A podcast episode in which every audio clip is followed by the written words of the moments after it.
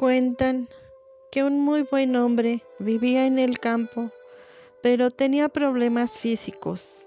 Cuando un día se le apareció Jesús y le dijo, necesito que vayas hacia aquella gran roca de la montaña y te pido que le empujes día a día, noche a noche, durante un año.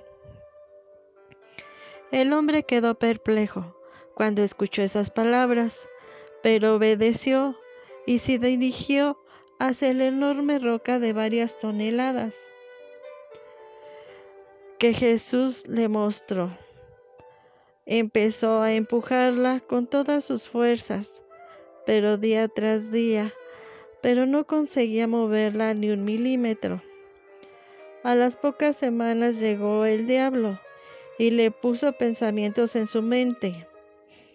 ¿Por qué sigues obedeciendo a Jesús? Yo no seguiría a alguien que me haga trabajar tanto y sin sentido. Debes de alejarte, ya que es inútil que sigas empujando esa roca. Nunca la vas a mover. El hombre trataba de pedirle a Jesús que le ayudara para no dudar de su voluntad. Y aunque no entendía, se mantuvo en pie con su decisión de empujar. Con los meses, desde que ponía el sol hasta que se ocultaba, aquel hombre empujaba la enorme roca sin poder moverla. Mientras tanto, su cuerpo se fortalecía y sus brazos y piernas se hicieron fuertes por el esfuerzo de todos los días. Cuando cumplió el tiempo, el hombre elevó una oración a Jesús y le dijo, ya he hecho lo que me pediste, pero he fracasado, Señor. No pude mover la piedra ni un centímetro. Y se sentó a llorar amargamente, pensando en su muy evidente fracaso. Jesús apareció en ese momento y le dijo, ¿por qué lloras? ¿Acaso no te pedí que empujaras la roca? Yo nunca te pedí que la movieras. En cambio, mírate, tu problema físico ha desaparecido. No has fracasado.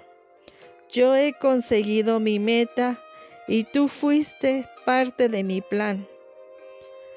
Muchas veces, al igual que este hombre, vemos como ilógicas las situaciones, problemas y adversidades en la vida y empezamos a buscarle lógica, nuestra lógica, a, a, la voluntad de Dios.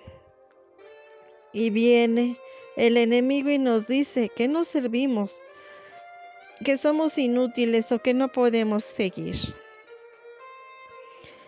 El día de hoy es un llamado a empujar, sin importar que tantos pensamientos de duda ponga el enemigo en nuestras mentes. Pongamos todo en las manos de Jesús y Él, por medio de su voluntad, nunca nos hará perder el tiempo, más bien nos hará ser fuertes. Dios, roca mía y castillo mío, y mi libertador. Dios mío, fortaleza mía, en Él confiaré mi escudo y fuerza de mi salvación. Mi alto refugio invocaré a Dios, quien es digno de ser alabado, y seré salvo de mis enemigos.